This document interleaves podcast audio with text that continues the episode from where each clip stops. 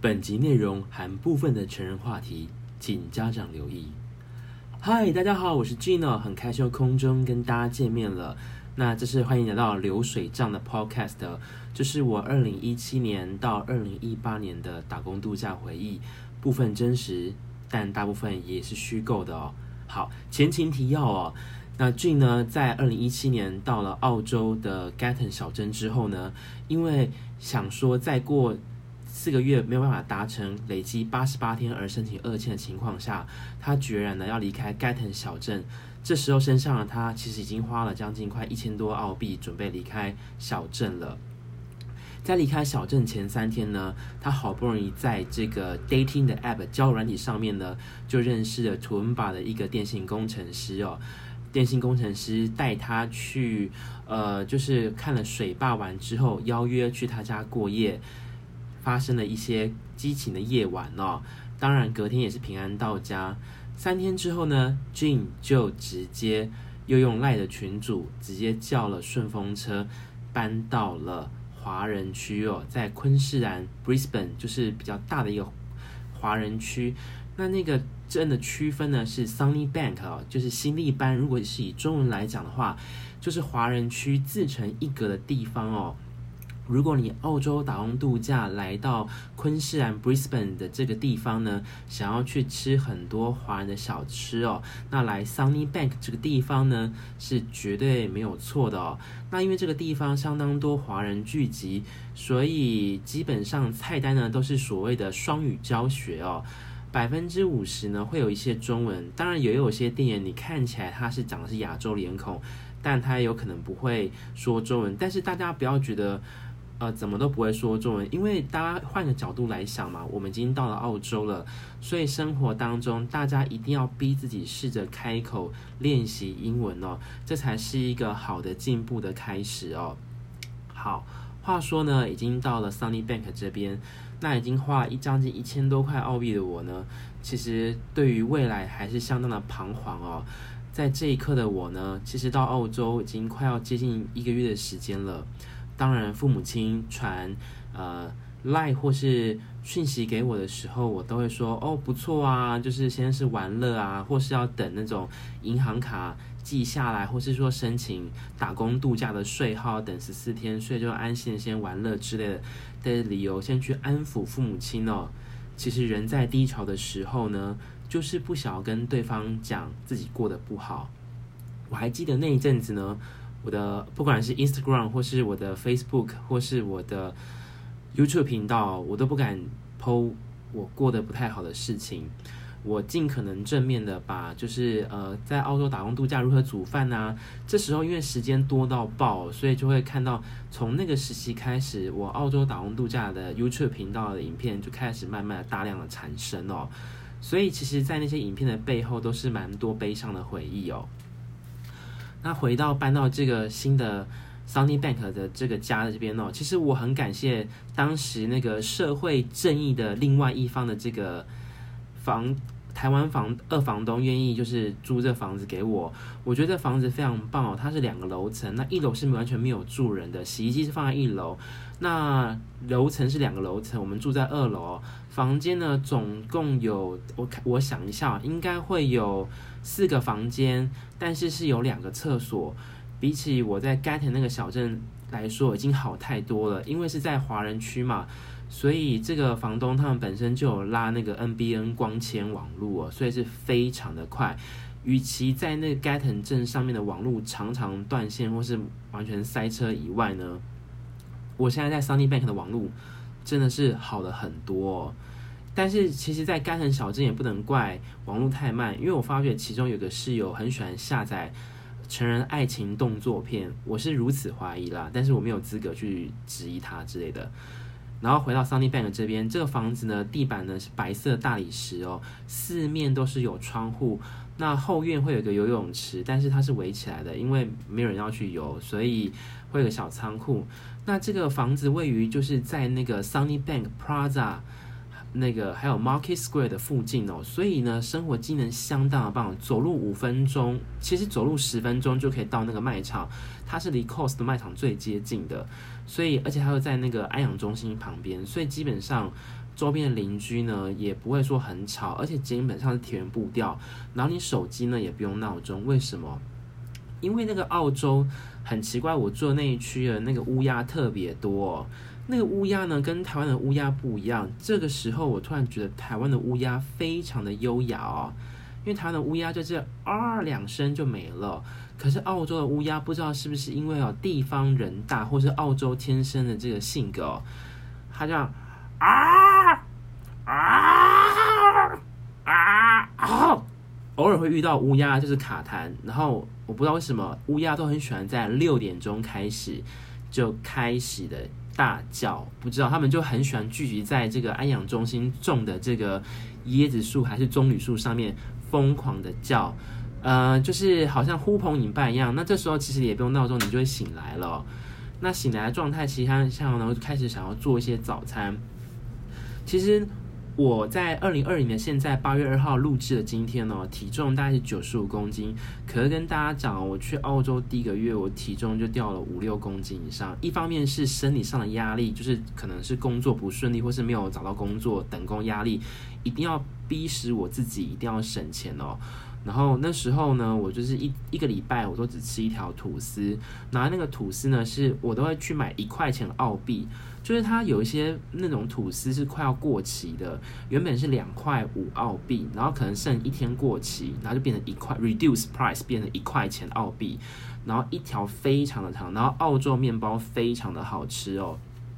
当然，我是从入门的开始，便宜的先去买。那如果以后你们自己有赚钱，你们可以买一些比较高级的吐司，可能是 organic 有机的，有没有？一条三块五之类。但是我自己是很爱存钱，当时因为又没有工作，所以我是势必省钱。然后我去买那种最便宜的蛋，然后把快要过期一天的那种吐司直接把它冰冷冻哦。所以每天早上起来，我就会煎一些。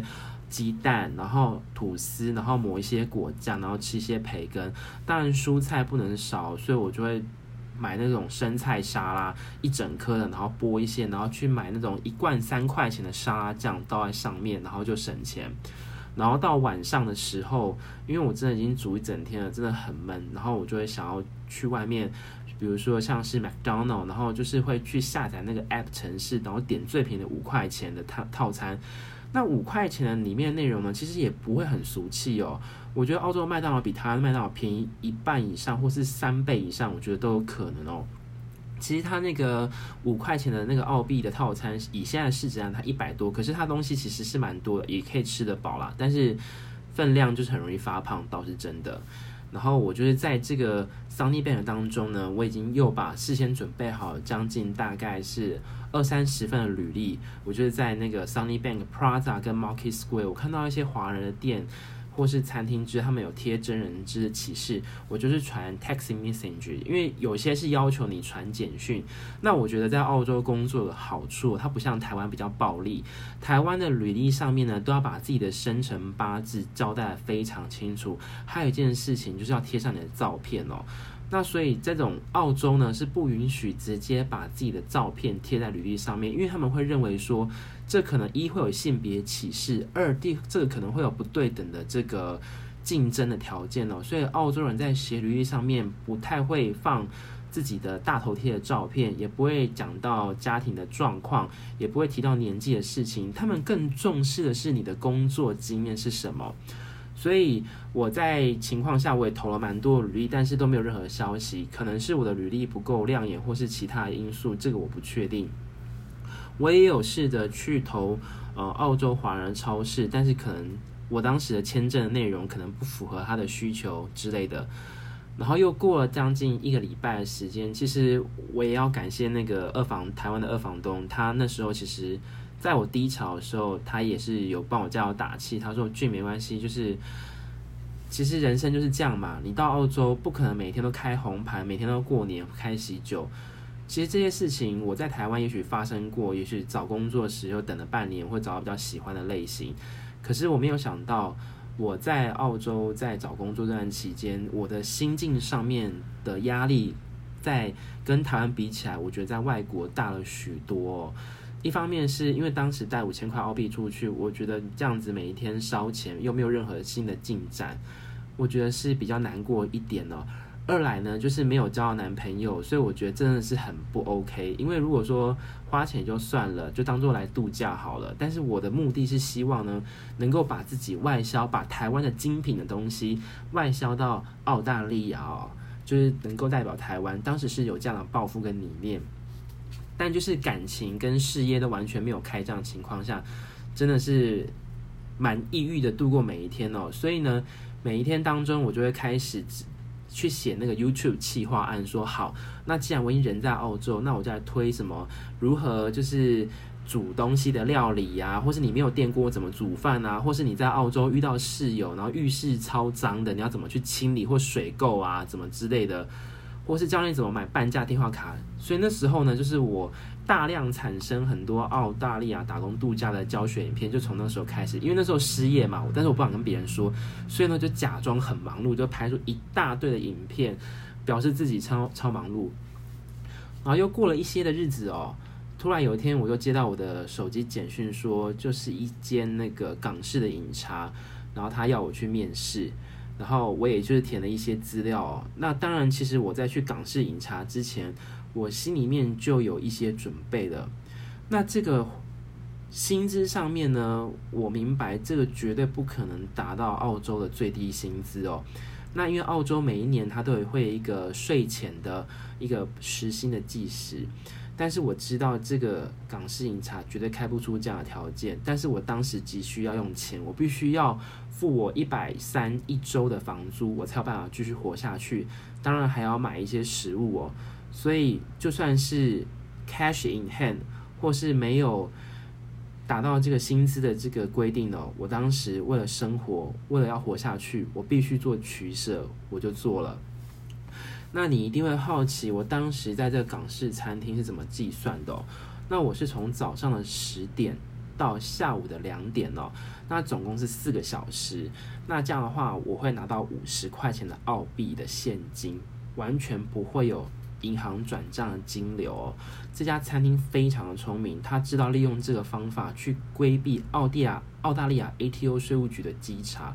然而在入职的第一天开始，他又非常的聪明，照我们填的这个 Working Form 的这个部分，也有贴上我的税号哦。好，Hello，现在是广告时间。以上的故事纯属虚构哦，都是我个人凭空想象的，与真实生活无关。感谢您今天的这个警示哦。好。那刚刚是插播的这个内容哦，好，我们回到这个现场，所以他就很聪明，所以我就是早上的每一天呢，完全告诉我自己，Gene，我不能休息，现在是一个机会，我一定要想办法把钱赚到手，因为这样子我才能缴房租嘛。你看哦，所以我一周就上七天，然后重点是他晚上呢，就是从下午的。呃，五点到九点吧，这样子是几个小时？应该有四个小时啊，五六七八，好，就没有错。五到九点是四个小时，那也是五十块澳币。白天的四个小时是五十块，所以我每一天的工资就会来到大概一百块钱左右。那一百块呢，乘以现在的汇率来讲是二十块的话呢，所以一天台一天的那个非法打工的这个 un cash in hand 的部分就会来到台币两千块钱，有没有？几乎是台湾的两倍以上了。当然，如果你是合法薪资工作，澳洲的工资永远是比台湾乘以三倍来去说的计算哦。好，所以我就是每那那时候在港式饮茶，当然当然也要讲英文，这个对我来讲没有问题。如果要点餐，我们有指定的人去帮他点，但是我负责工作就跟我在之前机场贵宾室的生活是一样的，这个难不倒我，因为我之前是在就是。台湾的这个机场的贵宾室是接待员嘛，所以这个要环境清洁，或者说要收收东西或者设塞餐具的话，这个对我来讲不是问题。那服务业的精神我也会有，所以服务客人这个完全不用担心。所以那时候做一段时间，就金钱的稳定之后，我心情也大为好转非常多。因为这时候呢，我就不用再考虑一盒鸡蛋两块钱，这时候就从那种。鸟笼的那种鸡蛋哦，一般最便宜的鸡蛋就晋升到 organic 没有笼子的天然有机的鸡蛋。我跟你讲，真的赚钱的时候呢，你就买一个好一点的食物，不一定要买高级的东西，但是你就试试看，真的有机的这个蛋尝起来，虚荣心真的能够满足你哦。你偶偶尔会就是吃下那个吞那个鸡蛋那一瞬间，你就会偷偷的滴下男人泪，说：“干，这也太好吃了吧！原来有收入的感觉真好。”那时候是在澳洲这样的心情。那又过了大概一一个半月的时间，就是在港式饮茶就持续的一直打工下去。大家还会记不记得我们在上一个 podcast 有聊到说，在图文堡练认识到一个工程师，那中间呢，他也有就是来就是 Brisbane City 的时候，我们也有约出去一起喝咖啡啊、聊天啊之类的。他会表现的就是就是很热络，我们就是在 hang out 啊，然后或是逛那个市中心的 Botanic，就是就是那个市中心的花园逛街，我觉得挺美的，就是去野餐啊，或者吃东西吃的也不错。那或是偶尔就是周末的时候，可能我刚好排假之类的，然后我又会回到图恩巴他的房子里面，再来一场国际礼仪的体液交换之旅之类的活动哦。那当时的我就想说，诶，这样子应该算是有交往到吧？这样子算是交往吗？还是他们只是玩玩的？但是对于我没有认真交往过外国人的经验来讲，这对我的人生来讲是第一次的实验哦，因为我没有认识。交往如何外国人的方法，亚洲人我也没有用试过，所以一切都是在摸索阶段。那在港式饮茶就是收入稳定之后，过了一个半月的时间，我觉得好，我要来赌一把，我要来试试看。我告诉我自己俊那如果说如果我搬到图文巴的话，然后那边也有一些卖场，那我搞不好可以找到卖场的一些工作，或是餐厅的工作。然后我可以住在图文巴的话，离它更近。正所谓近水楼台先得月，要栽仙桃先种树才可以，有没有？要先有肌肉，哎，要健身要先增重之类。我反正那些广告词我是不太懂啦。反正当时我想说，好，如果我从 Sunnybank 离开，然后再回，然后回到那个。图文巴那个地方，然后自己租房子的话，然后这样会离他更近，这样是不是有可能我们两个人的关系就会越来越进一步交往下去，然后达成有没有就是跟对方结婚的可能性哦？所以当时的我呢，也在思考这个问题，就像一场赌注一样。上礼拜威力彩呢已经连续三十一杠，后来被大安区的这个彩券开出来之后呢，我就突然明白，人生很多时候，你做的每一个决定，就像是威力彩一样，有时候也许就是一场空吧。但是你不去做的话，你永远不知道会发生什么事情。所以在那个港式餐厅，我必须要感谢他的部分，虽然是他是 cash in hand，然后他的时薪也没有达到 Fair Work 或是澳大利亚税务局所公布的这个薪资的一个标准的准则哦。但是我还要是要感谢他在最艰困的时候，他给了我工作机会，让我有勇气可以有收入，然后付完房租，然后活下去哦。然后，所以在工作一个半月之后呢，我就决定跟就是餐厅的老板娘讲说：“哎，不好意思，我要去追寻我的真爱了。”然后他就把最后期工资算给我。那我也要感谢我的那个在那个 Sunnybank 的二房东。他租这房子给我，然后我也搬家，再次的回到了图文巴，展开新的人生。但是我们知道哦，很多这个连续剧不可能只有单一的路线，我们一定要多方面发展。所以其实当时在 Sunnybank 的时候，我就有认识一个退休公务人员，他住在这个，哎，我想一下哦，我。哦，我想起来了，这个地点我真的太久没有我我有我有用 Google 云端看一下当时的那个相片。好，其实当时呢，我在上一半的工作的时候呢，我还是没有放弃要 learning English，所以我还是打开我的交友软体哦，各种的。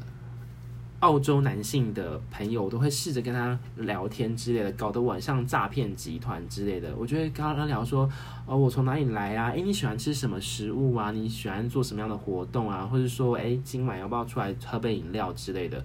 我尽可能的就去跟对方去做认识，当然没有很成功。然后后来有一个是接近六十五岁的退休公务员，他住在 Garden City。百货公司的正对面哦，那这个如果用台湾的这个房业来讲的话呢，你就想看就是那个中孝复兴的那个 SOGO 百货后面那一栋的大楼的那个生活机能一样，非常的好哦。因为从他那个房子看出去，就是可以看到 Garden City 百货，所以是非常方便的。那他也是退休人员，重点是他的收入还不错。他在工作的时候收入不错，所以他退休金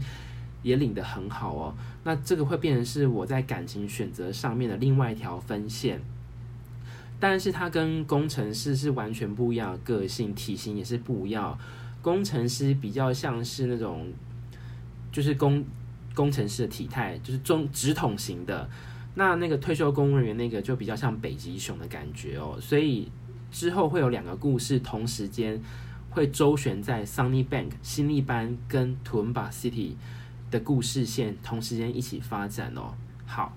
所以呢，今天 Podcast 也来到部分快要接近到三十分钟的时间了。所以呢，在俊已经决定要去追求 Toowoomba 工程师的真爱的时候呢，他冒了一个险，他打开了上网订购了 Great Hall 的这个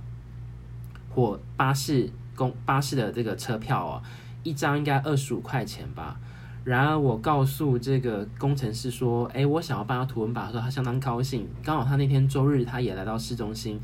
那个车票必须从市中心的灰狗巴士车站出发，才有办法到图文把那边。在搬家之前呢，我也用了澳洲当地最大的这个。”找室友的网站哦，就是 Flatmate，它可以给你一个月的免费的资格去找这个室友，所以当时我就用第一次免费的资格一个月，我就想说好，那我就来找一个。